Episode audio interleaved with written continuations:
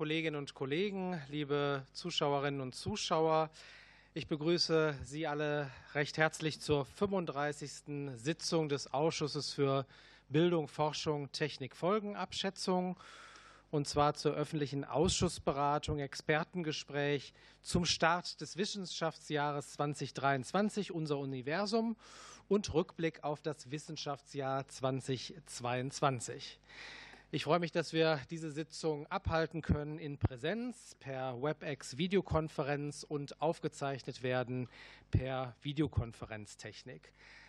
Die Berichterstatterinnen und Berichterstatter seitens der Abgeordneten sind in dieser Runde Dr. Holger Becker für die SPD-Fraktion, äh, Herr Jatzombeck für die CDU-CSU, für Bündnis 90 Die Grünen Dr. Anna Christmann, Dr. Stefan Seiter für die FDP-Fraktion, für die AfD Dr. Michael Kaufmann und Dr. Petra Sitte für die Linke. Ich begrüße Sie alle sehr herzlich ähm, als Ausschussmitglieder, als Zugeschaltete und unsere Sachverständigen.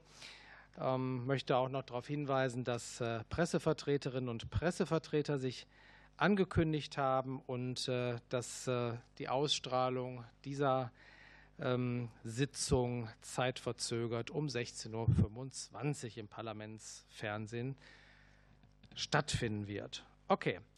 Als Sachverständige begrüße ich herzlich Herrn Professor Dr. Felix Huber, Leiter Raumfahrt, Flugbetrieb und Astronautentraining, Deutsches Zentrum für Luft- und Raumfahrt e.V.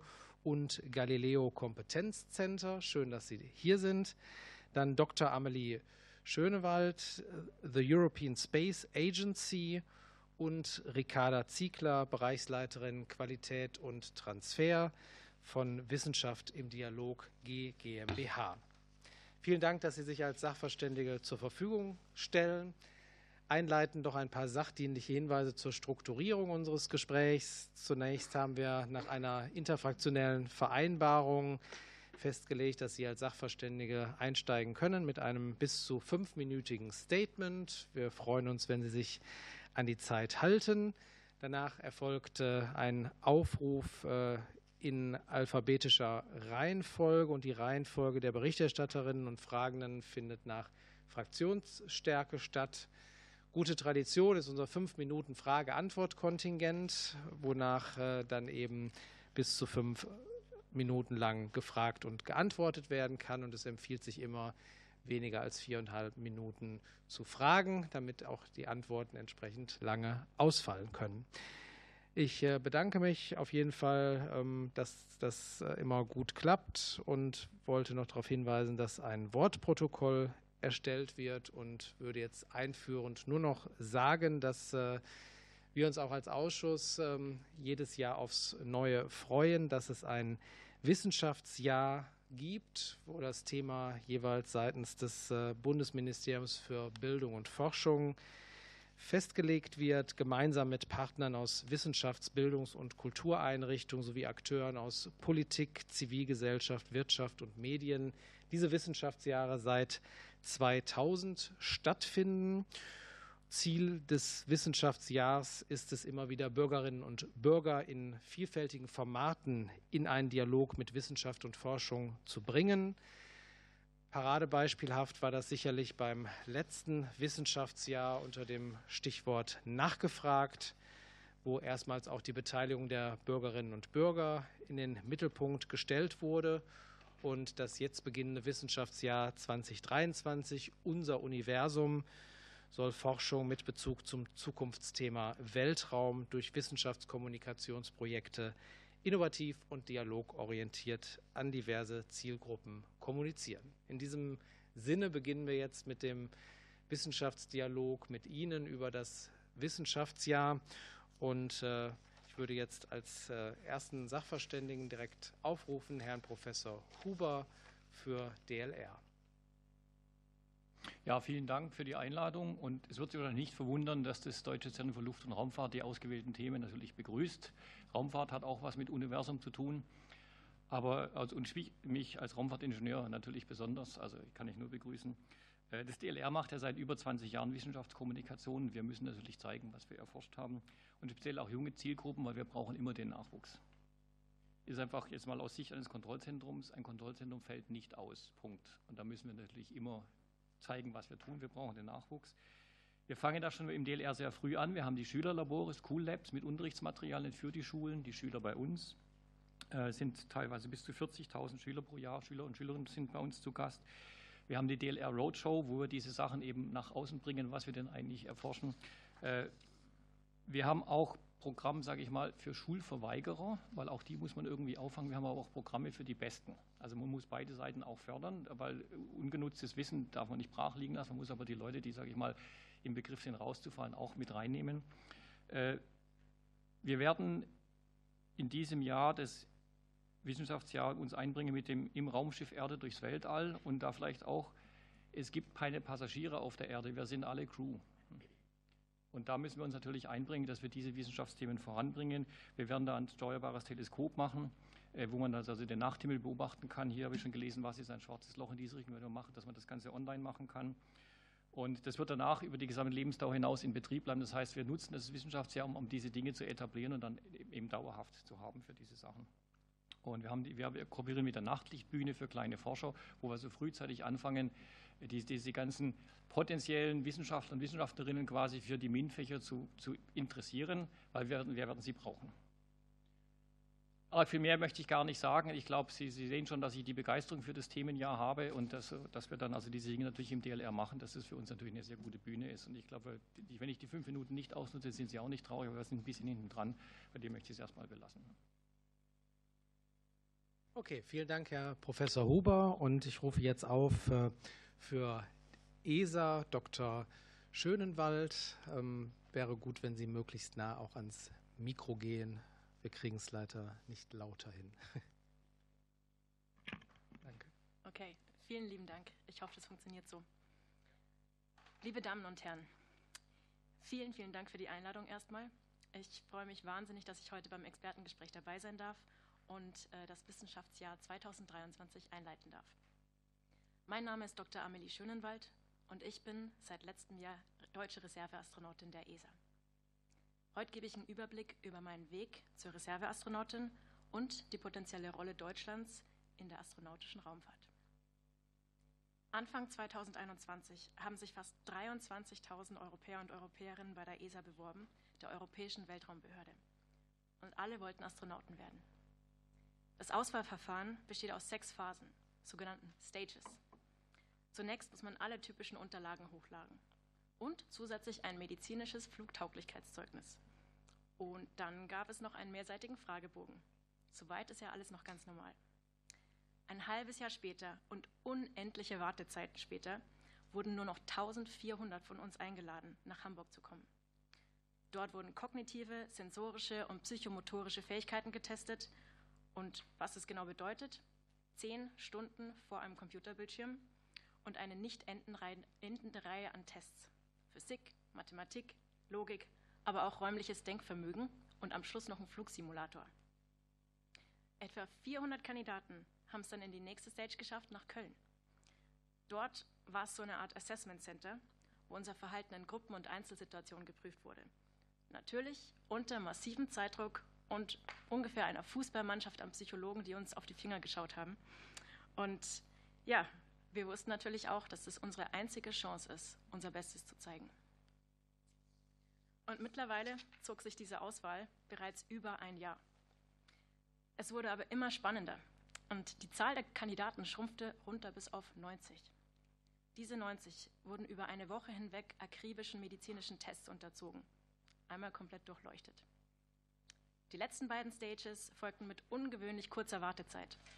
Im Panel-Interview wurde gezielt nach Themen gesucht, die uns aus der Bahn werfen könnten. Und beim finalen Interview mit Josef Aschbacher, dem Generaldirektor der ESA, war ich bereits routiniert. Mich konnte nichts mehr schocken. Mitte November kam dann endlich der lang ersehnte Anruf aus Frankreich. Herr Aschbacher hat mich nach Paris zur Pressekonferenz eingeladen. Ich konnte es nicht fassen. Aber ob wir Reserveastronautinnen oder Karriereastronauten werden sollten, wurde uns erst ganz kurz vor der finalen Pressekonferenz mitgeteilt. Ungefähr zwei Stunden vorher. Es blieb also spannend. Nach 18 Monaten und knapp 23.000 Bewerbungen wurden 17 Astronauten und Astronautinnen ausgewählt, darunter fünf Karriereastronauten, und zwar aus Frankreich, Spanien, Großbritannien, Belgien und der Schweiz. Diese werden am 1. April ihr Training beginnen. Wir brauchen Astronauten, um Wissenschaft und Technik voranzutreiben, neue Technologien zu entwickeln und um die menschliche Physiologie besser zu verstehen. Menschen im All können Missionen unterstützen, flexibel auf Probleme reagieren, aber auch Experimente durchführen. Deutschland hat sich hier traditionell bereits sehr stark engagiert. Zum Beispiel Matthias Maurers Experimente zum Erstarrungsverhalten von Beton. Die können helfen, nachhaltige Rezepturen zu entwickeln und somit dem Klimaschutz entgegenzuwirken. Ja, Klimaschutz beizutragen, Entschuldigung, das Gegenteil. Astronautische Raumfahrt hält also das Feuer für die Wissenschaft, das Weltall und die Raumfahrt am Lodern. Sie bringt Millionen Menschen zum Staunen und Träumen. Sie motiviert die junge Generation, sich für STEM-Fächer zu begeistern und später exzellent ausgebildete Gestalter einer innovativen, wettbewerbsfähigen und klimaneutralen Zukunft zu sein. Darauf können wir in Deutschland nicht verzichten. Wir als Deutschland sind der größte Beitragszahler der ESA und übernehmen auch den Löwenanteil der europäischen Kosten für die Nutzung der Europäischen Raumstation ISS. Wir sind somit an beeindruckender Forschung beteiligt. Biopflaster aus dem 3D-Drucker, neuartige Oberflächen mit antimikrobieller Wirksamkeit oder Rehabilitation bei Muskelschwund. Wir finanzieren auch die Mondmission mit. Mit dem Artemis-Programm könnten auch bald europäische Stiefel die Mondoberfläche berühren. Alexander Gerst und Matthias Maurer sind fantastische Astronauten, die schon so viel erreicht haben, als Vorbilder, als grandiose Wissenschaftler und als Wegbereiter. Aber heute entscheidet sich, wer morgen und übermorgen Geschichte schreiben wird. Jetzt haben wir die Chance, die Weichen hierfür zu stellen. Ich zitiere Robert Habeck zum Schluss. Deutschland wird in der Exploration und der astronautischen Raumfahrt weiterhin eine Führungsrolle innerhalb der ESA übernehmen. Nicola und ich, wir beiden deutschen Reserveastronautinnen, sind mehr als bereit, dieser Aussage Leben einzuhauchen. Vielen Dank für die Aufmerksamkeit.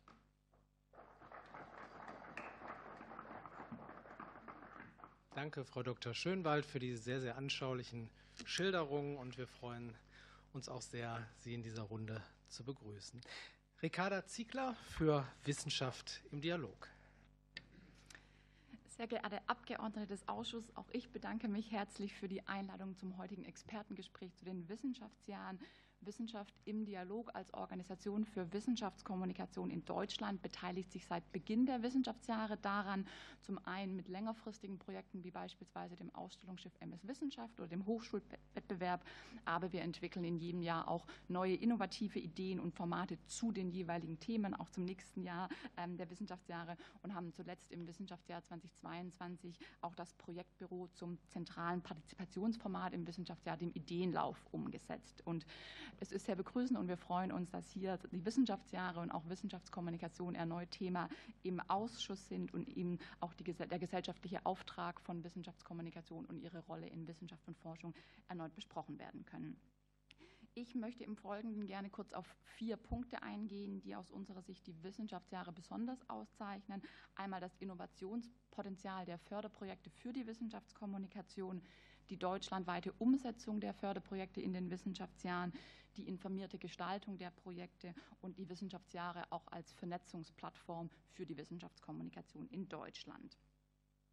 Alle Förderprojekte des Wissenschaftsjahres widmen sich in jedem Jahr einem spezifischen gesellschaftlich relevanten Zukunftsthema und eine Vielzahl wissenschaftlicher Einrichtungen und verschiedene Forschende unterschiedliche Disziplinen beteiligen sich daran. Und es ergeben sich daraus unterschiedliche Perspektiven auf das jeweilige Thema und eben auch verschiedene Anknüpfungspunkte für Wissenschaftskommunikation. Und dadurch zeichnet die Wissenschaftsjahre eben ein besonderes Innovationspotenzial aus und die Möglichkeit, neue Formate zu entwickeln, zu testen. Und dafür werden wissenschaftliche Partner, aber besonders auch eben gesellschaftliche Partner aus der Zivilgesellschaft beispielsweise zusammengebracht, um diese Formate gemeinsam umzusetzen. Diese Projekte werden dann im Wissenschaftsjahr in ganz Deutschland umgesetzt und beispielsweise mit der MS Wissenschaft eben auch Wissenschaft und Forschung an Orte gebracht, an denen man Wissenschaft und Forschung sonst normalerweise nicht begegnen würde und durch einen Teil der Formate Personen auch erreicht, beispielsweise durch die Zusammenarbeit mit den regionalen und lokalen Partnern aus der Zivilgesellschaft, dadurch eben auch Personen erreicht, die sonst mit Wissenschaftskommunikation auch nicht erreicht werden können. Die Wissenschaftsjahre zeichnen sich durch einen Mix aus informierenden und dialogorientierten und im letzten Jahr besonders auch partizipativen Formaten aus und ermöglichen damit eben auch unterschiedlichen Zielgruppen, unterschiedlichen Teilen der Bevölkerung mit Wissenschaft und Forschung in Kontakt zu kommen, sich damit auseinanderzusetzen und in den Austausch darüber zu treten durch diese Umsetzung der neuen und innovativen Formate der Wissenschaftskommunikation im Rahmen der Wissenschaftsjahre dann auch tatsächlich lernen zu können aus den Erfahrungen, die dort gemacht werden, ist aus unserer Sicht die aktuelle Gestaltung der Förderprojekte in den Wissenschaftsjahren zu begrüßen und positiv dafür. Es müssen im Zuge der Antragstellung klare Ziele und Zielgruppen benannt werden. Es muss begründet werden, warum die Projekte, die stattfinden, tatsächlich geeignet sind, diese Ziele und Zielgruppen auch zu erreichen, beispielsweise auch durch Referenzen aus die wachsende Forschung zur Wissenschaftskommunikation in Deutschland. Und es müssen inzwischen auch Evaluationspläne sozusagen dargelegt werden, in denen die Antragstellenden deutlich machen, woran sie denn auch die Erreichung dieser Ziele dann tatsächlich in ihren Projekten letztendlich messen und welche Indikatoren sie da anlegen. Und sozusagen diese Anforderungen ermöglichen dann eben eine reflektierte Gestaltung und Planung von Wissenschaftskommunikation und durch die Evaluation eben auch eine Beurteilung dessen, was ein Format der Wissenschaftskommunikation dann tatsächlich leisten konnte. Und über die um über die so gewonnenen Erfahrungen und beispielsweise auch die Evaluationsergebnisse in den Austausch zu treten, dienen die Wissenschaftsjahre für uns auch als Vernetzungsplattform für die Wissenschaftskommunikation.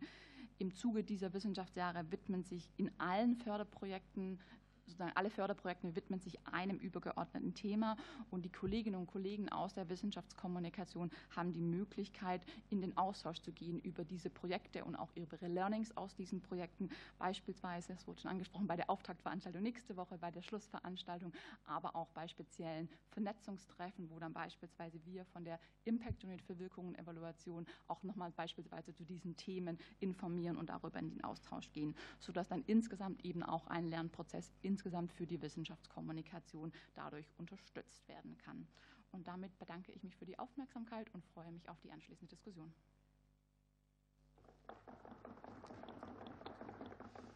Ganz herzlichen Dank für die Eingangsstatement-Runde an alle Sachverständigen. Und ich würde jetzt die Berichterstatterinnen und Berichterstatterrunde eröffnen. Und äh, starten wird äh, Kollege Dr. Holger Becker für die SPD-Fraktion. Ja, vielen Dank. Ne? Der Weltraum unendliche Weiten. Wir schreiben das Jahr 2023 und wir haben das Wissenschaftsjahr äh, unter, dem, unter der Überschrift Unser Universum, was mich sehr freut. Ähm, eine Frage zunächst an Frau Ziegler. Das ist ja tatsächlich ein, ein, Themenkomplex, der häufig mit einem hohen Inspirationswert verbunden wird. Und Sie haben schon angesprochen, ähm, es besteht hier, glaube ich, eine einzigartige Chance, auch eher wissenschafts- und bildungsferne Schichten mit diesem Inspirationselement zu erreichen.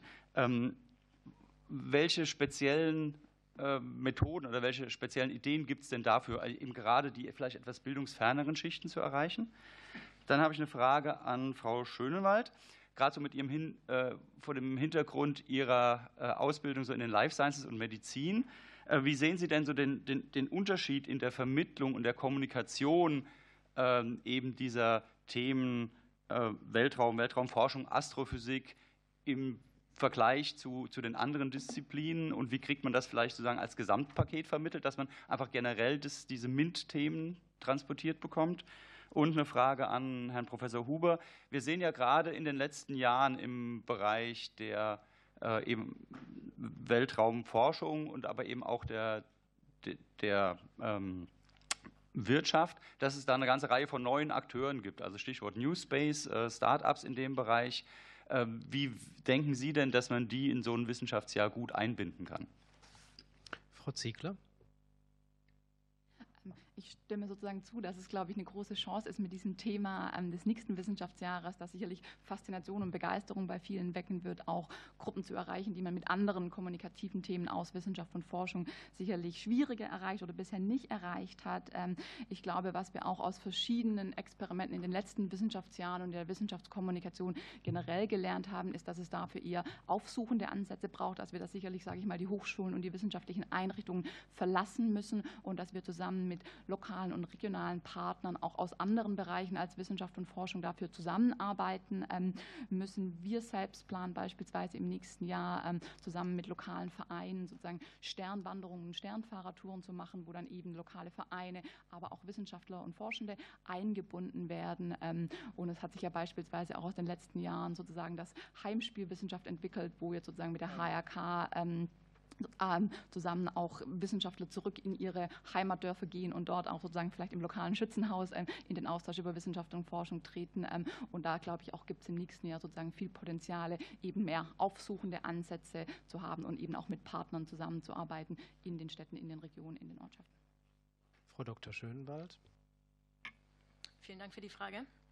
Ich würde mich tatsächlich anschließen, weil ich als zentrale Antwort die Vernetzung sehe. Man muss ja nicht das Rad jedes Mal neu erfinden. Es gibt schon so viele tolle Strukturen und Projekte und jetzt ist es nur noch wichtig, sich auszutauschen. Und die Astronomie oder Astrophysik steht ja nicht alleine. Wir haben ganz viele andere Felder, die spannend sind für die Jugend. Und äh, dahingehend würde ich mich auch vor allem mit Universitäten, Schulen vernetzen, aber wie auch gerade gesagt, mit lokalen Vereinen, dass einfach alles ineinander verzahnt ist und die Wissenschaft und Technik als Ganzes gesehen wird. Herr Professor Huber? Ja, ich, ich, mag immer das Wort New Space nicht. Ich nenne sie lieber Young Space, weil es wurde nicht wirklich was Neues gemacht. Es wird nur, sage ich mal, mit neuen Fertigungsmethoden günstiger zu machen, kommerzieller zu werden. Und man muss unterscheiden, ob ich die Erforschung des Weltalls mache oder die Erforschung im Weltall. Die Erforschung des Weltalls wird sicher nicht mit kleinen Raketen gehen, große Missionen, siehe viele, zehn Jahre Flugzeit und so weiter. Aber natürlich kann ich mit diesen New Space Raketen mehr Experimente ins All bringen, um auch kleine Experimente durchzuführen. Auch, auch ein Amateurteleskop kann noch einen neuen Kometen entdecken und so weiter. Das heißt, ich kann viele kleine Dinge machen. Das ist Erforschung im Weltall, aber nicht Erforschung des Weltalls. Und da kann man die natürlich selbstverständlich einbringen, ohne Probleme. Weitere Nachfragen? Ja, nur ganz kurz an der Stelle, also ist da schon irgendwas konkret geplant? Also ich meine, die Veranstaltungen müssten ja so langsam oder die Aktivitäten müssten ja so langsam geplant werden. An ja. Herrn Huber? Ja, ich sage mal so, wir binden natürlich schon von Anfang an die ganzen jungen Forscherinnen und Forscher ein, um Dinge zu machen. Die Mitfluggelegenheit muss natürlich dann vom New Space kommen, aber ein Experiment die Unterstützung, wie auch ein Experiment, wird natürlich bei uns bereits in der Schule, sage ich mal, gelehrt und diese Dinge können dann mitfliegen. Also die Sachen laufen schon, allein die Startgelegenheit ist die, die, die eigentlich fehlt. Vielen Dank. Dann rufe ich jetzt die CDU-CSU-Fraktion auf. Kollege Jatzombeck. Ja, vielen Dank. Ich würde auch gerne Amelie Schönenwald fragen wollen, denn ähm, also erstmal finde ich das super bemerkenswert bei über 23.000 Bewerbungen, dass aus Deutschland es zwei Frauen auch geschafft haben. Und das zeigt, dass wir hier zumindest schon mal ein Stück weitergekommen sind, was ähm, hier auch gerade das Thema Raumfahrt und, und äh, Frauen betrifft und dass hier gute Kandidatinnen offenbar motiviert werden konnten. Respekt für die große Leistung, die damit einhergegangen ist. Und ähm, ich glaube auch, dass die astronautische Raumfahrt wichtig ist, gerade im Wissenschaftsjahr, um auch das Thema Wissenschaft sichtbarer zu machen. Und wer mit Alexander Gerst oder Matthias Maurer schon mal unterwegs war, bis hin zur Sendung mit der Maus, weiß einfach, dass Astronauten noch mal ganz anders ziehen. Deshalb freue ich mich also, dass die beiden jetzt dabei sind. Und ähm, meine Frage wäre jetzt einfach, wie es bei Ihnen eigentlich weitergeht. Wie sieht denn jetzt der Tagesablauf bei Ihnen aus für die nächsten Jahre? Und wie funktioniert das auch mit einer Ausbildung? Matthias Maurer war ja auch lange Reserveastronaut, wurde dann ins Chor berufen. Deshalb mal dazu die Frage. Vielen Dank für die Frage. Da antworte ich natürlich sehr gerne drauf. Ja, wir freuen uns, dass zwei deutsche Astronautinnen als Reserveastronautinnen ausgewählt wurden. Wir haben ja schon zwölf Männer gehabt und noch keine Frau in Deutschland, die ins Weltall geflogen ist. Also dafür freue ich mich schon mal im ersten Schritt. Und äh, zur Ausbildung. Ähm, wir haben ja vorhin gehört von mir, dass 17 Astronauten und Reserveastronautinnen ausgewählt wurden. Fünf davon sind sogenannte Karriereastronauten, die jetzt am 1. April ihr Training beginnen. Das bedeutet, sie werden ein Jahr Basistraining haben, dann arbeiten sie für die ESA und danach erst wird ihnen irgendwann eine Mission zugeteilt und ihr zweijähriges missionsspezifisches Training beginnt. Also insgesamt drei Jahre Ausbildung. Man muss also weit im Voraus planen, wenn man in der Raumfahrt arbeitet. Für unsere Reserve Reserveastronauten und Astronautinnen schaut es ein bisschen anders aus. Bei uns beginnt die Ausbildung jetzt nicht. Wir sind nicht im Training. Wir alle bleiben weiterhin in unseren vorherigen Jobs, arbeiten für diverse Firmen und warten darauf, dass wir irgendwann eine Mission bekommen und erst dann, nach Zuteilung einer Mission, können wir überhaupt erst das Basistraining beginnen. Und wichtig für uns wäre jetzt, dass wir vor allem aus Deutschland zwei von den Reserveastronautinnen parat haben, aber keine ist im Training. Und wir müssten es schaffen, dass jetzt zumindest eine oder wenn auch vielleicht sogar beide ins Training kommen können, um dann auch bereit zu sein, falls sich eine Mission ergibt. Vielen Dank. Weitere Nachfragen? Also ich glaube, das ist schon ein Ziel, was wir hier auch teilen würden, dass wir da auch ein Stück, ein Stück weiterkommen. Und ich würde auch mal die Frage ähm, an äh, Frau Ziegler und Herrn Huber adressieren wollen, inwieweit denn dann auch jetzt die beiden Astronauten, die wir haben und die beiden neuen, die Next Generation, Frau Winter und Frau Schönwald, jetzt auch bei Ihnen im Rahmen dieses Wissenschaftsjahres auch eingesetzt werden, auch für die Wissenschaftskommunikation. Frau Ziegler zuerst. Genau, ich glaube sozusagen, dass da ein großes Potenzial liegt im nächsten Wissenschaftsjahr. Ähm, ob jetzt tatsächlich sozusagen die einzelnen Astronauten, ähm, kann ich jetzt gerade nicht sagen, ob da schon sozusagen Veranstaltungen geplant sind, ähm, weil wir sozusagen eher mit dem Ausstellungsschiff und den Projekten, die wir umsetzen, sozusagen in, in, die Breite gehen an der Stelle. Ich sozusagen würde da einmal an die Kollegen übergeben, ob sie wissen, ob da schon was konkret geplant ist. Ja, ich muss Sie ja immer von der ESA ausleihen. Ich komme an Sie nicht dran. Also die letztendliche Entscheidung über die Mission und die Planung macht natürlich die ESA. Auch sie hat mir zum Glück nicht die Augen ausgekriegt, als ich gesagt habe, also das ganze Training und die Auswahl waren meine Leute, die sie durch die Mangel gedreht haben. Aber letztendlich die Auswahl für die Mission und die Mission selbst macht die ESA. Wir machen es im Auftrag der ESA. Aber natürlich, ich würde sie natürlich sofort ausleihen für Vorträge an Schulen und so weiter. Einfach Werbung machen, klar. Aber ich muss ja immer bei der ESA nachfragen, dass ich sie ausleihen kriege.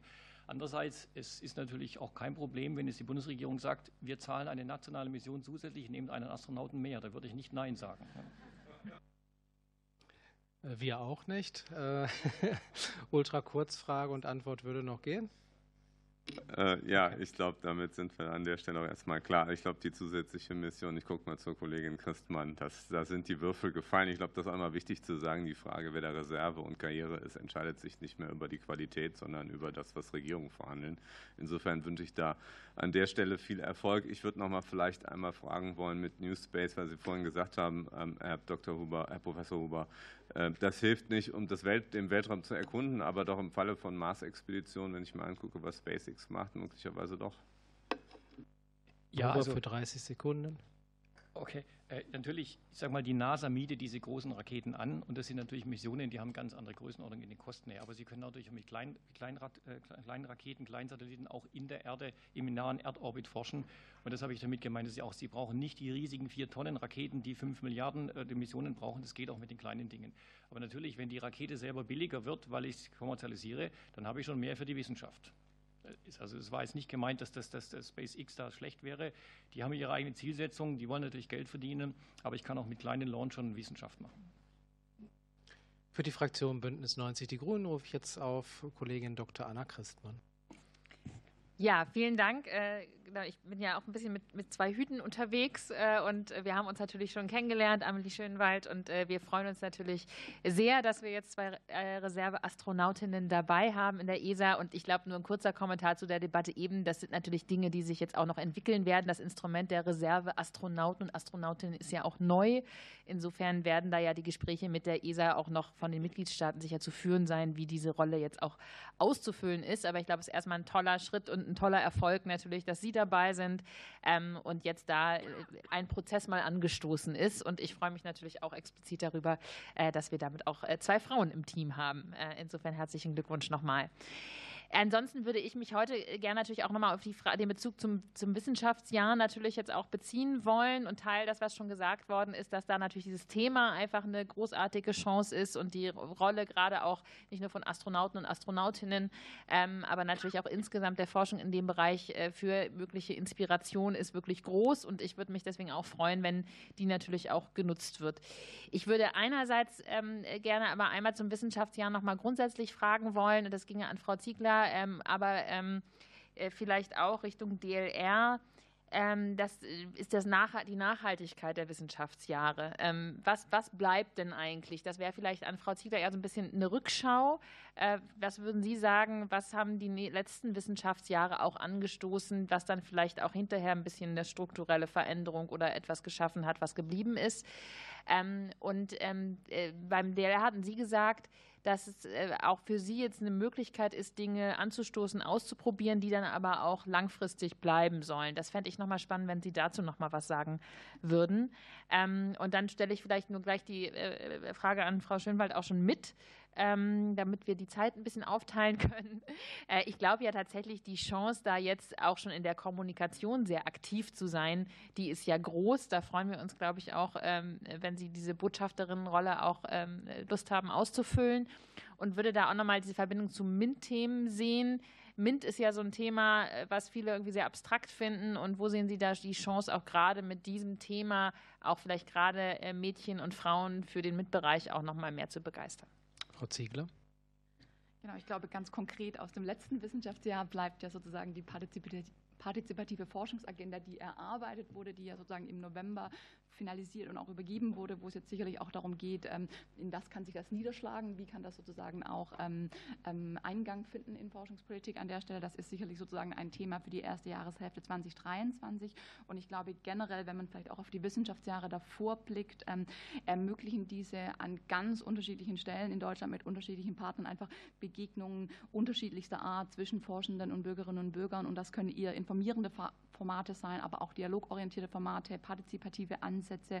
Und ich glaube sozusagen, das, was dort stattgefunden hat, diesen offenen Call für die Wissenschaftsjahre gibt es jetzt seit 2016 und es ist auch der einzige regelmäßige Call in Deutschland, wo wirklich Wissenschaftskommunikationsprojekte unabhängig von dem einzelnen Forschungsprojekt sozusagen, wo ich jetzt noch Kommunikation zu mache, beantragt werden können. Und deswegen da, glaube ich, ein, ein Impuls für die Community entstanden ist, da auch Experimente zu machen, innovative Dinge auszuprobieren, dann auch sozusagen darüber in den Austausch zu gehen und auch gleichzeitig sozusagen sozusagen diese Vernetzung in der Wissenschaftskommunikation durch dieses Wir arbeiten in diesem Jahr gemeinsam zu diesem Thema ähm, auch sozusagen eine Wirkung ist, die sicherlich bleibt.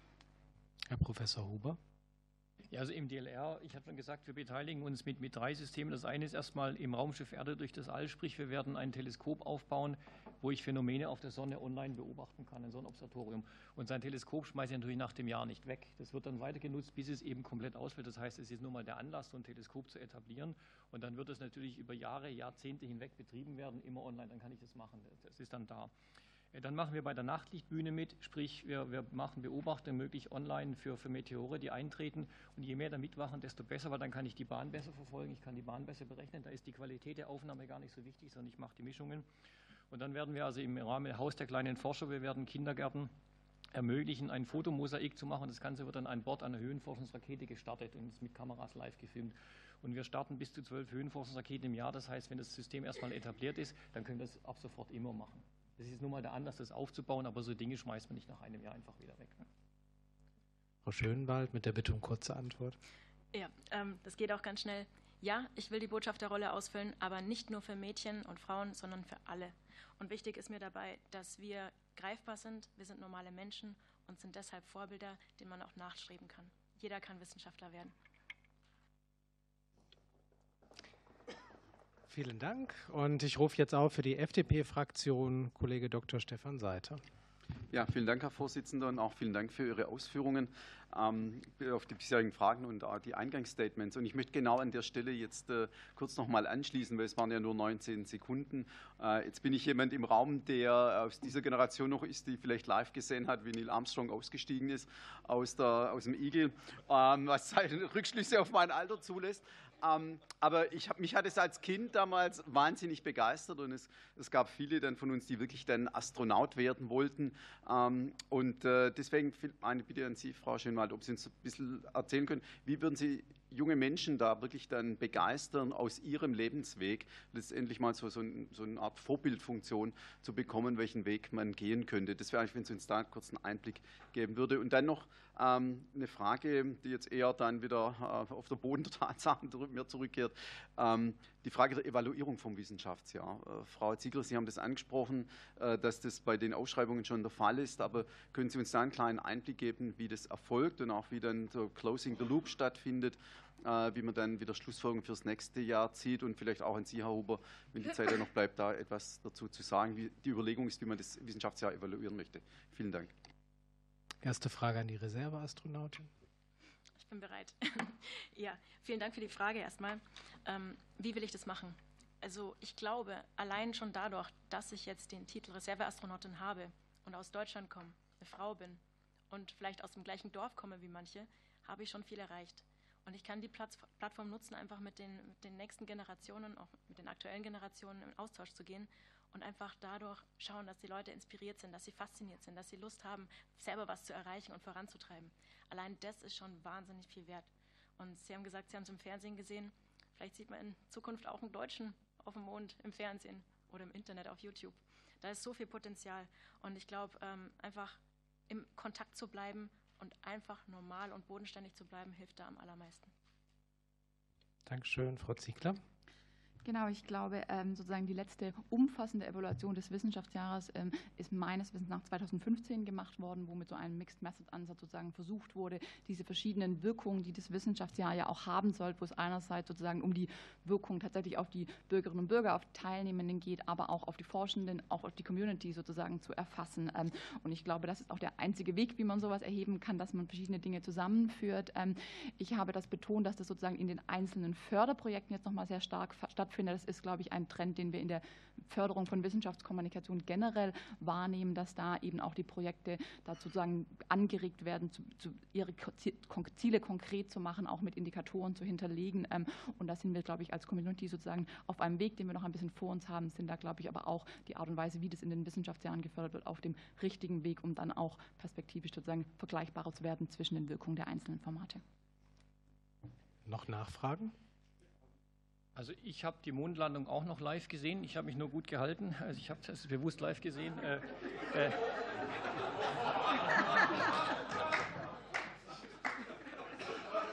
Okay, ähm, jetzt hat überwiegend Herr.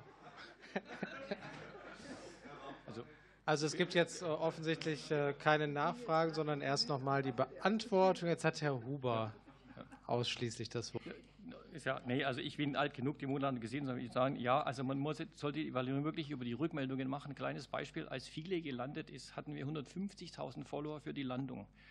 Und das habe ich noch nie erlebt, hat mein Lehrer geschrieben. Er ist so stolz, dass seine 60 Cent Steuergeld für diese Mission da sind, dass die so toll war. Er gibt es heute Nachmittag seinen Schülern frei, damit die sich auch freuen können. Und so eine Rückmeldung muss unbedingt kommen, aus, wirklich aus der Bevölkerung. Was hat die Wissenschaft gebracht? Wo habe ich was gelernt? Was war gut, was war schlecht? Natürlich muss man auch Paper evaluieren, aber diese Rückmeldung ist unheimlich wichtig. Wo, wie kam das an?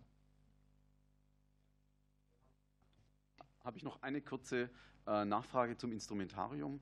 Ähm, welche Rolle denn jetzt äh, zum Beispiel Gamification im, im, Wissenschaftsjahr spielt? Können Sie uns da was dazu sagen? Weil das ist ja wirklich was, wo man die jungen richtig so, also jungen Menschen richtig äh, angreift mit.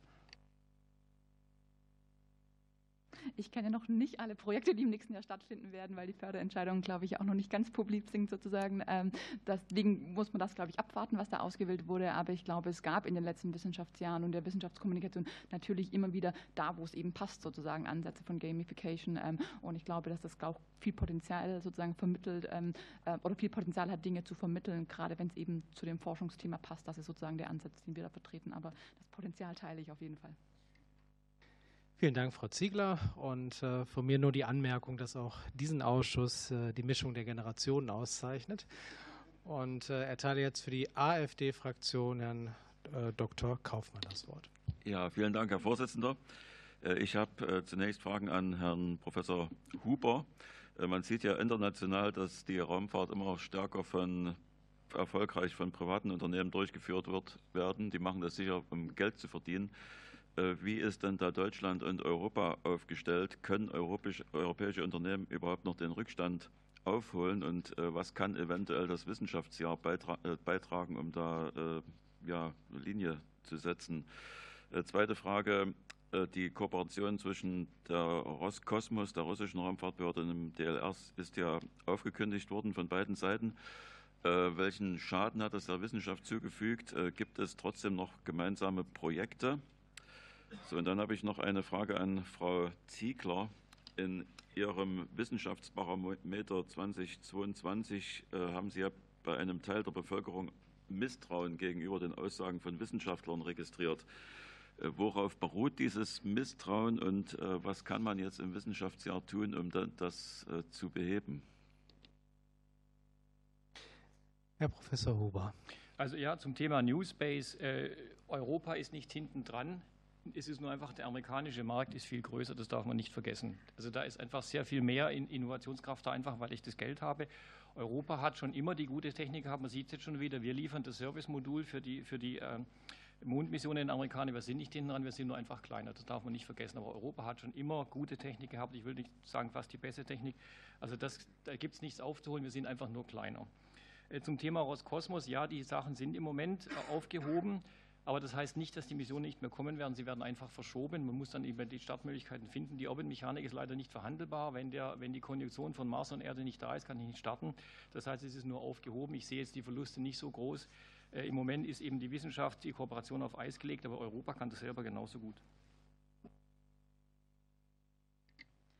Genau, wir erheben mit dem Wissenschaftsbarometer ja sozusagen die Einstellung der Bürgerinnen und Bürger in Deutschland gegenüber Wissenschaft und Forschung und haben das jetzt eigentlich sehr hohe Vertrauenswerte gerade auch in den letzten Jahren erhoben, aber ähm, sozusagen auch einen stabilen Anteil an Befragten, die im Wissenschaftsbarometer angeben, von ungefähr knapp unter 10 Prozent ähm, Wissenschaft und Forschung eher oder eher nicht zu äh, nicht oder eher nicht zu vertrauen. Ähm, wir erheben nicht nur dieses generelle Vertrauen in Wissenschaft und Forschung, sondern auch verschiedene Gründe für Vertrauen und Misstrauen, die, glaube ich, eine Antwort auf Ihre Frage geben können Ähm, wir wissen aus der Forschung zur Wissenschaftskommunikation, dass Bürgerinnen und Bürger ihre Urteile sozusagen auf die wahrgenommene Expertise, Integrität und die wahrgenommene Benevolenz, also das Wohlwollen sozusagen der Forschenden aufbauen. Und da sehen wir eben bei Fragen sozusagen, ist Wissenschaft und Forschung allgemeinwohlorientiert? Wer entscheidet eigentlich darüber, wozu in Deutschland geforscht wird? Ähm, dass das sozusagen die Fragen sind, wo am ehesten Zweifel entstehen, dass wir keine Probleme bei der Vermittlung von Expertise und Integrität haben, aber dass wir sicherlich mehr Kommunikation Kommunikation darüber ähm, brauchen, wie von wem gefördert in Deutschland, wozu ähm, geforscht wird und dass das sicherlich eine Möglichkeit ist, dem Misstrauen entgegenzutreten. Weitere Nachfragen? Äh, ja, wenn ich noch Zeit habe, noch eine Frage an Herrn Huber. Äh, wie stehen Sie äh, zu der Forderung nach einem nationalen Weltraumgesetz? Das würde mich interessieren. Ja, also wir brauchen ähnlich wie einen, wie einen geregelten Luftraum, bräuchte man einen geregelten Weltraum, weil bestimmte Orbits sind einfach für bestimmte Missionen vorgesehen. Und da wäre also ein Weltraumschrott, der sich dort ansammelt, katastrophal. Bestimmte Orbits sind einfach frei. Das heißt, wir müssen schauen, ob es bestimmte Bereiche gibt, die für bestimmte Missionen vorgesehen sind und für bestimmte Bereiche, die einfach frei sind. Wir brauchen eine Regelung, genauso wie es auch auf dem Meer Regelungen gibt, wie was zu handhaben ist, brauchen wir das auch. Äh, es ist auch eine Haftungsfrage, wer macht was. Noch Fragen? Danke. Okay, vielen Dank. Dann rufe ich äh, auf für die ähm, Linksfraktion Frau Dr. Sitte. Danke, ich oute mich. Ich war über die Festtage zum Beispiel in der Archenhold-Sternwarte in Berlin, die ja vereinsbetrieben wird, ganz toll. Äh, lief gerade die entzückte Veranstaltung Sternschnuppe Stups für ab Dreijährige. äh, meine erste Frage geht an Frau Schönenwald. Ich habe vor, als ich 2005 hier eingezogen bin, ich glaube ein Jahr später vertreten, äh, dass man stärker unbemannte Raumfahrt unterstützen sollte. Habe mir einen mega Shitstorm ähm, eingehandelt. Seitdem bin ich da etwas ruhiger geworden, aber zwischenzeitlich sind ja die Entwicklungen weitergegangen, Augmented Reality und dergleichen mehr. Ähm, was sind so äh, aus Ihrer Perspektive, in Ihrer Vorbereitung nochmal Argumente, Pro und Contra, äh, gerade eben große, kleine Satelliten, bemannte Raumfahrt und so weiter, die äh, für eine perspektivische, für weitere Perspektiven bemannter Raumfahrt sprechen. Frau Schönwald. Okay, vielen Dank. Die Frage, die kommt tatsächlich öfter ähm, und ich kann sie auch beantworten. Also bemannte Raumfahrt und unbemannte Raumfahrt müssen sich ja nicht gegenseitig ausschließen. Die können miteinander existieren und brauchen sich auch gegenseitig.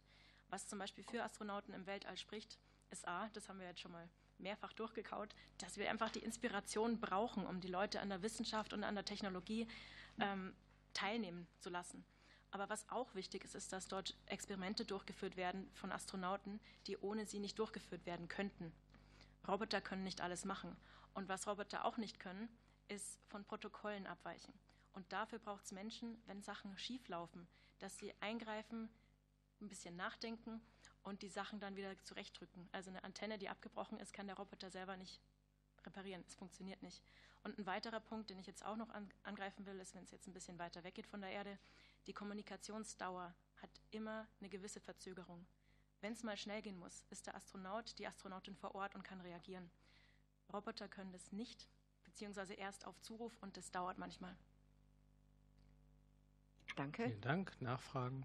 Meine zweite Frage geht an Frau Ziegler. Diese letzte Evaluation ist eine neue geplant, weil uns interessieren noch tatsächlich die Zielgruppen, die Sie erreichen. Ähm, aber was ich auch fragen möchte, ist, ähm, Sie sind ja sozusagen beschäftigt mit Wissenschaftlerinnen und Wissenschaftlern, die Akteure sind in dem Prozess. Ähm, es gibt aber solche und solche. deshalb schwöre ich auch immer auf Wissenschafts-, klugen Wissenschaftsjournalismus. Wie binden Sie das ein? Genau, ich weiß nicht sozusagen, ob eine zentrale Evaluation des Wissenschaftsjahres nochmal geplant ist, ähm, aber es finden sozusagen in allen Projekten Evaluationen statt, die dann eher qualitativer oder qualitativer Art sein können, je nachdem ähm, sozusagen, ähm, wie auch das Projekt und der Kontext sind an dieser Stelle. Wir beispielsweise erheben bei der MS Wissenschaft eben auch die, die Hintergründe derjenigen, die da an Bord kommen und erzielen da, glaube ich, sozusagen im Vergleich zu anderen Museen auch gute Zahlen, was betrifft, dass eben auch Menschen, die nicht ein hohes formales Bildungsniveau haben, beispielsweise die Ausstellungen besuchen suchen ähm, an der Stelle. Ähm, und ich glaube sozusagen die Frage ähm, des Wissenschaftsjournalismus, der sicherlich sozusagen in, auch in den Wissenschaftsjahren eine Rolle spielen kann. Ich glaube generell, dass eben die Art der vermittelten Wissenschaftskommunikation, sei es jetzt ob durch Journalistinnen, aber auch sozusagen durch Influencer, die online stattfindet, sicherlich bei für das öffentliche Bild von Wissenschaft und Forschung sehr relevant und dass es sicherlich ein Teil ist, den wir in der Wissenschaftskommunikation ähm, sozusagen auch nicht aus dem Blick verlieren dürfen. Ähm, gleichzeitig ist es natürlich so, dass man das auch, sage ich mal, vom Absender her ähm, transparent halten sollte, wann eben auch Leute sprechen, die sozusagen aus Wissenschaft und Forschung kommen und dann auch für Wissenschaft und Forschung natürlich neben anderen Zielen auch immer durchsprechen. Dankeschön. Meine dritte Frage geht an Professor Huber. Ähm, so wie sicher Raumfahrt äh, auch wirtschaftlich genutzt wird, ähm, so stelle ich immer wieder fest äh, bei Begegnungen mit dem DLR, ähm, bei gelegentlichen Anlässen, äh, dass viele Uniformen dort rumlaufen. Also wird sich die Frage auch im Rahmen des Wissenschaftsjahres stellen, in welchem Spannungsverhältnis äh, stehen Forschungen im zivilen und im militärischen Bereich. Ähm, wie gehen Sie auf diese Fragen im Rahmen des Wissenschaftsjahres ein? Also zunächst mal, das DLR macht natürlich nur Verteidigungsforschung, Uniformen deshalb auch, wenn wir zum Beispiel Flugmedizin machen, ob Sie in einem Militärflugzeug sitzen oder in einem zivilen Flugzeug, es ist die gleiche Medizin, da gibt es keinen Unterschied. Raumfahrt ist nicht Mittel zum Zweck. Raumfahrt ist ein Werkzeug, um ins All zu kommen. Und die Anwendungen, die ich im All mache, die können verschiedener Natur sein. Ich kann Erdbeobachtung machen, um Truppenwegen aufzuklären. Ich kann Erdbeobachtung machen, um Katastrophengebiete, Überschwemmungen zu messen. Das ist immer, immer Dual Use. Da wird kein Weg dran vorbeiführen. Auch die Luftfahrt ist immer Dual Use. Äh, wenn Sie jetzt sagen, in Uniformen, da wird keine Wissenschaft gemacht, das sind im Wesentlichen Anwender für genau wie die, das war eher die zivilen äh, Anwendungen auch. Also es, Sie können diese, die Sachen immer zivil nutzen, aber es ist dann eher auf die Anwendung, was kann ich mit Erdbeobachtungsdaten machen, was kann ich mit Satellitendaten machen, was kann ich mit Telekommunikation machen. Es sind immer, dem Satelliten ist vollkommen egal, welche Bits drüber rauschen. Es sind einfach Bits. Ne? Okay, vielen Dank. Dann hätten wir diese Runde durch und starten jetzt äh, in die Nachfragerunde und würden gerne so verfahren, dass wir auf drei Minuten runtergehen, damit wir es auch äh, gemeinschaftlich gewuppt bekommen. Und äh, Dr. Holger Becker startet für die SPD-Fraktion. Ja, ähm, ganz kurze Frage an alle Sie drei. Ähm, hier sitzen ja sozusagen die Gesetzgeber und potenzielle Geldgeber. Ähm, einfach die Frage, was kann die Politik denn für Sie tun, damit dieses Wissenschaftsjahr ein besonderer Erfolg wird? Ja, dann machen wir das jetzt in alphabetischer Reihenfolge. Äh, das ist jetzt die Wunschzettelrunde mit Herrn Huber zuerst. Also, äh, sagen wir mal, die Politik muss die Randbedingungen schaffen für die Wissenschaft. Aber die Art oder was gefasst wird, muss die Wissenschaft uns selber wissen. Und natürlich, man jammert immer, es hat nicht genügend Geld. Es wäre schlimm, wenn es andersrum wäre, wenn wir mehr Geld hätten als Ideen. Es ist natürlich normal, dass wir mehr Ideen als Geld haben, sonst wäre irgendwas faul in Deutschland. Aber die Politik schafft die Randbedingungen dafür. Und da sind wir natürlich für so ein Wissenschaftsjahr dankbar, wenn das in die Öffentlichkeit kommt. Und Frau Schönwald mit Ihrem Wunsch an den Haushaltsgesetzgeber. Also erstmal will ich mich bedanken, dass Sie sich überhaupt für sowas Zeit nehmen, dass Sie die Zeit haben, sich für Wissenschaft zu interessieren und auch solche Fragen stellen. Danke. Und jetzt äh, an meinen persönlichen Wunsch. Ich, ich würde mir wünschen, dass wir in Deutschland als Reserveastronautin tatsächlich ins Training kommen. Wie das funktioniert, muss ich leider der Politik überlassen. Ziegler? Ich antworte dann gerne einmal, glaube ich, für die Wissenschaftskommunikation und ich glaube, da spielen Ressourcen natürlich sozusagen eine Rolle und ich glaube, dass wir sozusagen sowohl in den Wissenschaftsjahren, aber auch darüber hinaus eben Ressourcen haben, um Wissenschaftskommunikation gut zu gestalten. Nicht unbedingt immer mehr Wissenschaftskommunikation, sondern vor allen Dingen gute Wissenschaftskommunikation, die dann tatsächlich auch bei den Bürgerinnen und Bürgern ankommt. Ähm, das ist, glaube ich, sozusagen nicht die große Überraschung. Nachfrage? Ähm, weniger eine Nachfrage als ein Appell. Ähm, wir haben tatsächlich vergleichsweise wenig Leute mit MINT-Hintergrund im Parlament. Deswegen wäre meine Bitte, tatsächlich auch Abgeordnete aller Fraktionen in diese Aktion mit einzubinden und natürlich auch die Politik an MINT heranzuführen. Nur als Appell. Okay, ganz herzlichen Dank. Dann äh, als nächstes in der Runde Inge Gressle, ja, Doktor, CDU-CSU-Fraktion. Vielen Dank. Mir gefällt auch die Begeisterung, die Sie vermitteln für Ihr Thema. Das ist toll. Welche Rolle spielt denn die Europäische Union und die EU-Förderprogramme und die EU-Zusammenarbeit auch auf diesem Sektor? Danke für eine Antwort und ich möchte alle drei fragen. Danke. Ja, also die EU-Förderprogramme, gerade im Rahmen von Galileo, spielen eine große Rolle. Die ESA hat den Vorteil, dass es den sogenannten Gear Return gibt. Das heißt, das, was ein Land einzahlt, muss auch in dem Land wieder ausgegeben werden. Das ist aber auch ein Nachteil, wenn dann ein bestimmtes Land was entwickeln muss, weil halt das Geld gezahlt wird, wo es anders besser könnte. Das ist bei der EU nicht so. Da kann man sich auf die Programme bewerben und kann sagen, die Firma mit der besten Technik, das Institut mit der besten Technik macht das. Das heißt, man braucht beides. Es ist, es ist Fluch und Segen gleichzeitig. Aber natürlich, die EU-Förderprogramme sind wichtig, klar. Die EU steht für mich für Zusammenarbeit, friedliche Zusammenarbeit und interkulturelle Kommunikation, die friedlich funktioniert und schafft, dass Menschen sich austauschen. Es ist in der Wissenschaft, es ist in der Politik und ich bin einfach wahnsinnig stolz darauf, dass Europa so existieren kann und es hoffentlich auch weiter existieren kann. Und dadurch finde ich, ist auch die ESA, wofür ich heute auch da bin, äh, ein gutes Beispiel. Wir haben 22 Mitgliedstaaten, die alle zusammenarbeiten. Und deswegen ist die EU einfach auch ein wahnsinnig wichtiges Instrument, dass wir in Europa eine Gemeinschaft bilden. Ich würde einmal in Bezug zur Wissenschaftskommunikationsförderung antworten. Auch da sozusagen fördert die Europäische Kommission im Rahmen von Horizon Europe auch eben Wissenschaftskommunikationsprojekte. Und das ist, glaube ich, für uns sozusagen ähm, eine gute Möglichkeit, einfach auch mit den Kolleginnen und Kollegen in den anderen europäischen Ländern da in den Austausch zu gehen, zu schauen, wo gehen die Entwicklungen in der Wissenschaftskommunikation auch in anderen Ländern hin und Themen, die eben auch ähm, übergreifend relevant sind, auch gesellschaftlich gemeinsam zu diskutieren. Noch Nachfragen? Ja, danke. Die ESA ist ja, also bei der ESA gibt es ja immer auch eine ausgesprochene industriepolitische Komponente. Ich meine, wenn wir eine Industrie aufbauen wollen, müssen wir, glaube ich, das auch sehr stark nutzen. Aber das hat immer, also auch Fluch und Segen. Ich möchte, dass Sie uns ein bisschen erklären, wie denn die industriepolitische Komponente der ESA jetzt genau aussieht. Danke für eine Antwort.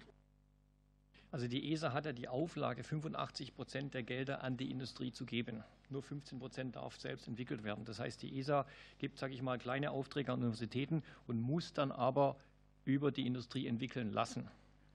Das hat einen Vorteil, weil natürlich ein Staat kann sagen, ich gebe Geld, weil ich möchte, dass meine Industrie was kann. Hat aber auch den Nachteil, weil die Industrie genau weiß, sie kriegt das Geld, weil das Geld ist da. Sie weiß genau schon vorher, was kommt. Aber ich glaube, ohne das Geo-Return wäre die ESA nicht so weit gekommen, wo wir, wo wir jetzt sind. Und ich sage, ist also die, die europäische Raumfahrt ist schon federführend, sonst hätten nicht die Amerikaner bei uns die Dinge gekauft.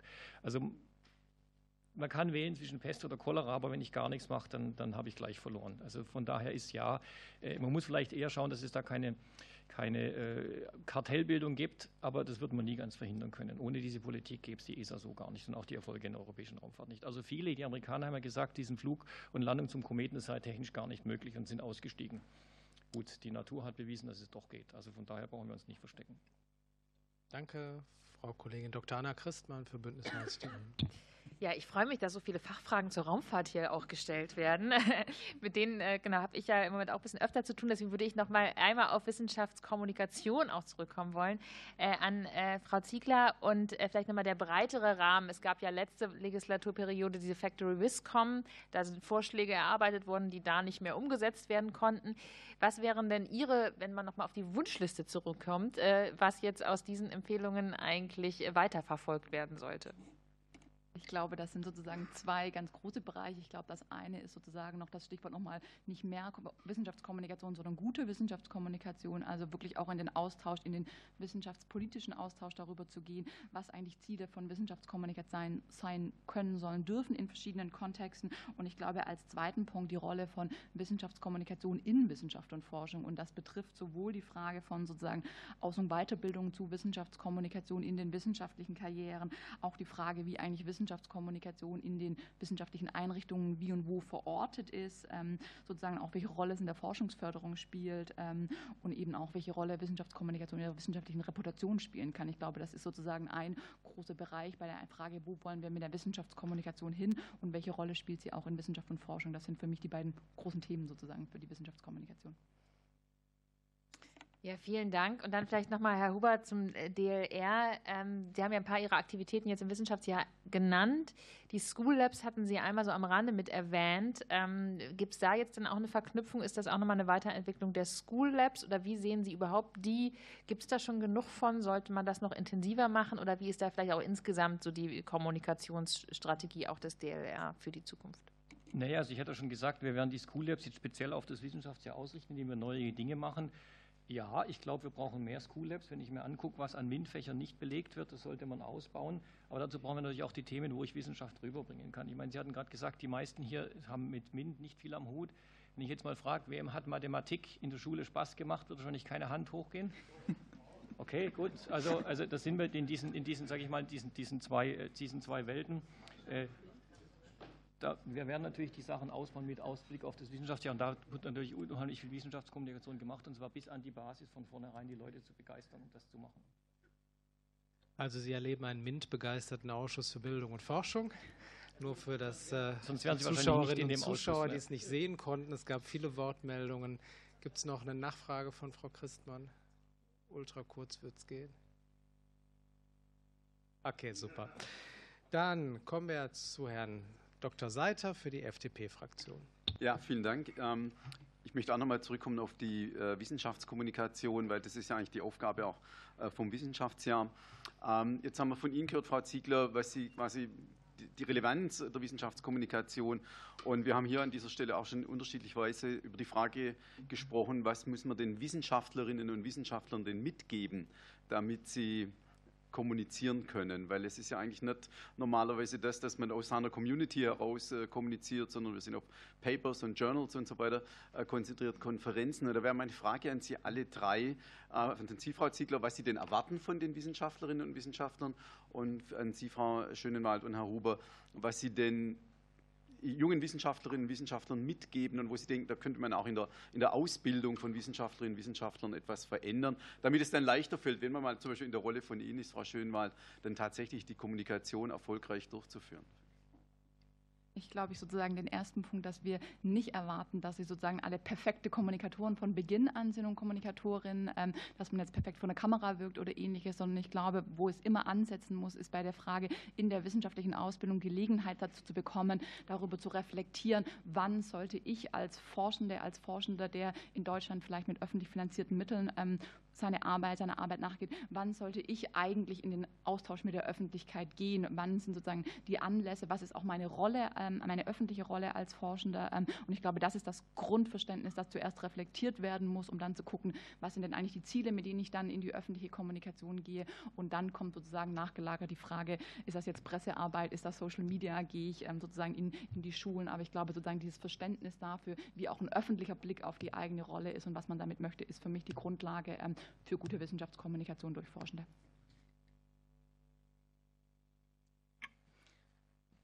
Jetzt komme ich von der anderen Seite als Wissenschaftlerin. Ich habe einen wissenschaftlichen Hintergrund.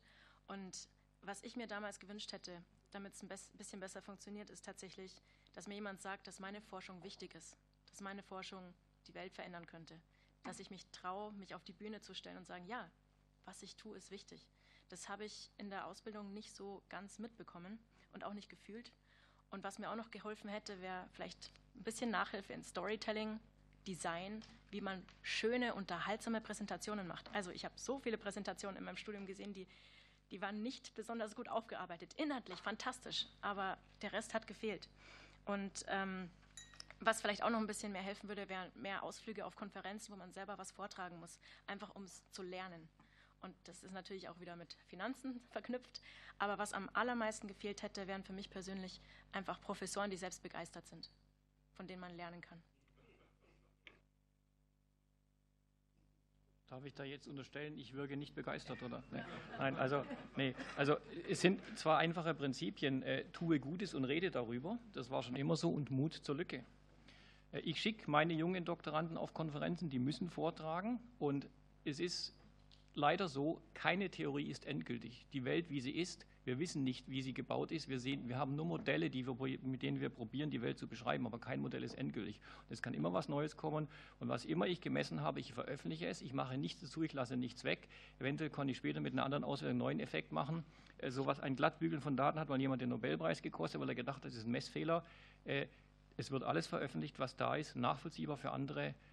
Und dann kommt die Begeisterung von selbst, weil irgendwann werde, werde ich zitiert. Und dann habe ich einen neuen Effekt. Das dauert vielleicht seine Zeit, man muss Geduld haben, aber Wissenschaft ist nie zu Ende.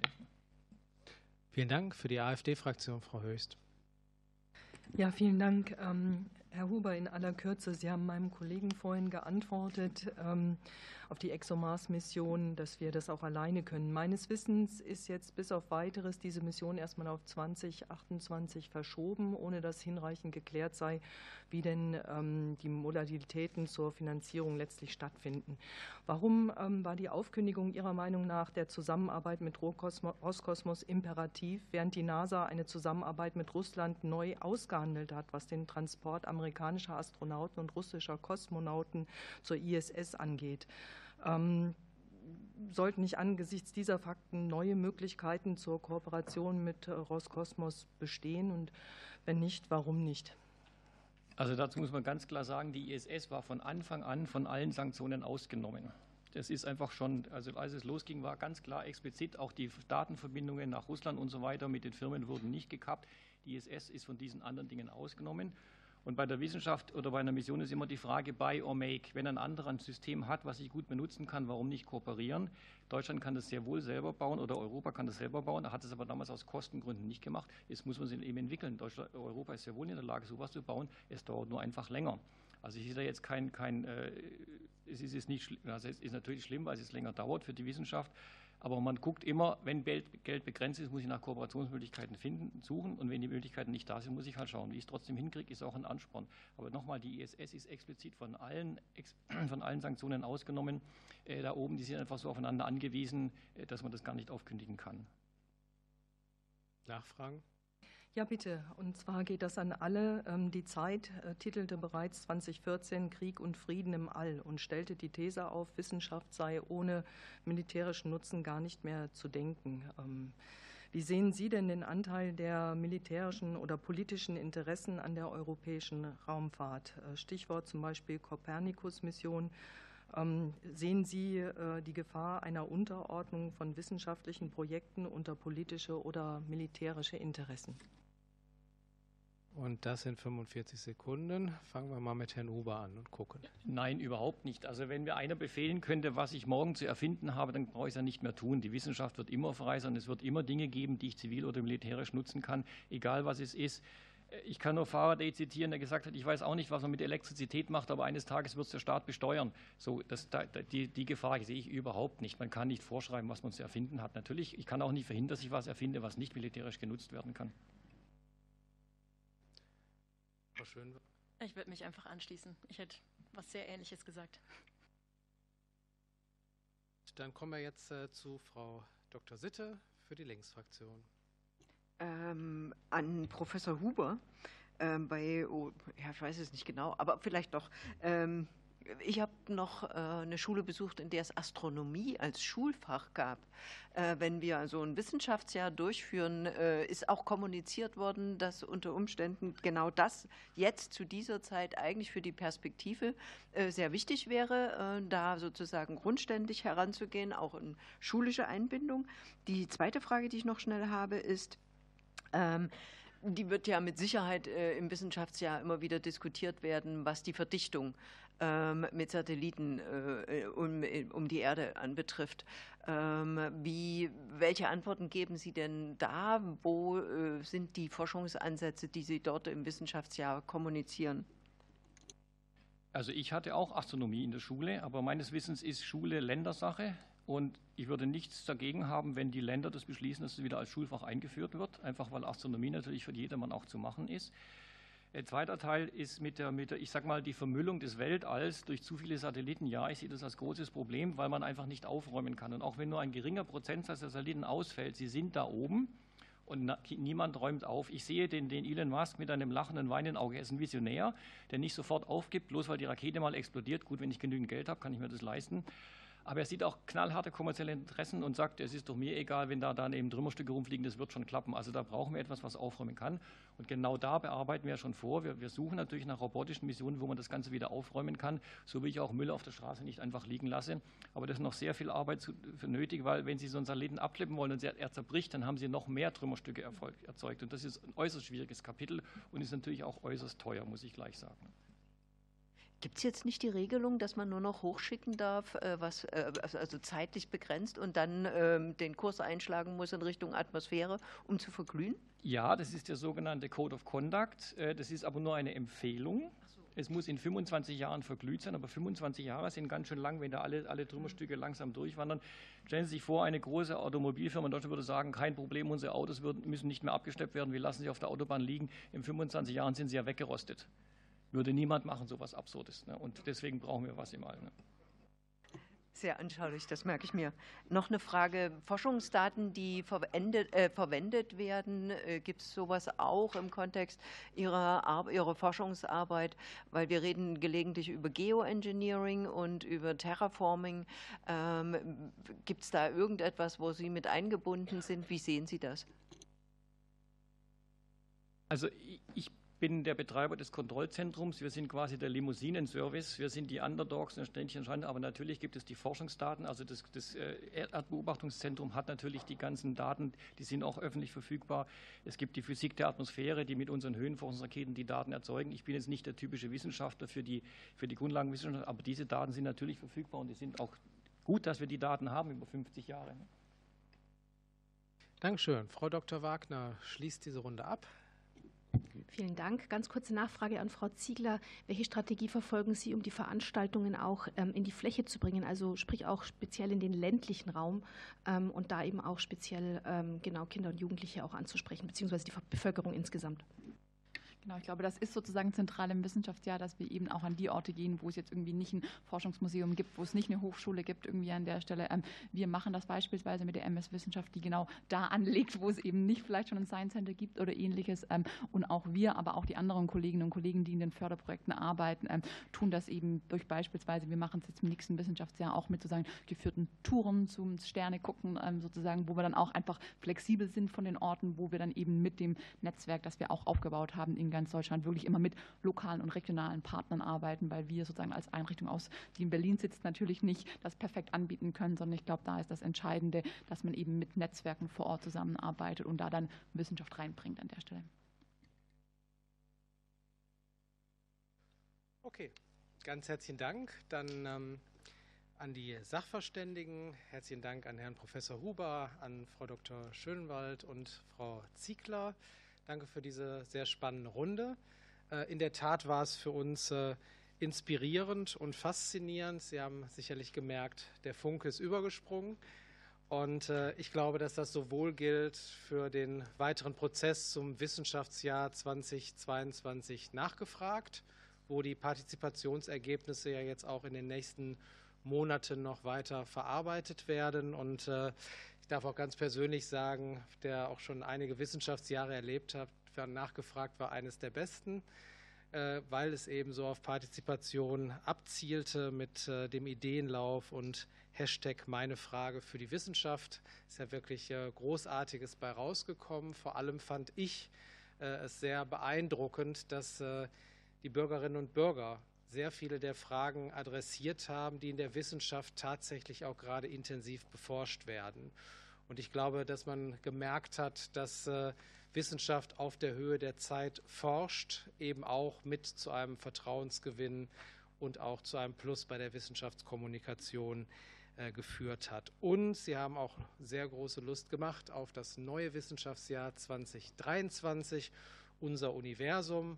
Und äh, gerade nochmal für die Zuschauerinnen und Zuschauer da draußen auf äh, der Website wissenschaftsjahr.de wird das ganze Programm äh, publiziert und auch auf den üblichen Social-Media-Kanälen kann man sich regelmäßig dann über die ganzen Aktivitäten des Wissenschaftsjahres 23 informieren. Machen Sie davon gerne fleißig Gebrauch, denn das Weltall und das ganze Universum üben eine große Faszination aus und äh, wir würden uns freuen als Ausschuss für Bildung und Forschung über eine sehr breite Beteiligung auch bei diesem Wissenschaftsjahr 2023. In diesem Sinne herzlichen Dank nochmal an Sie als Sachverständige und danke für die Beratung. Ich schließe damit die 35. Ausschusssitzung.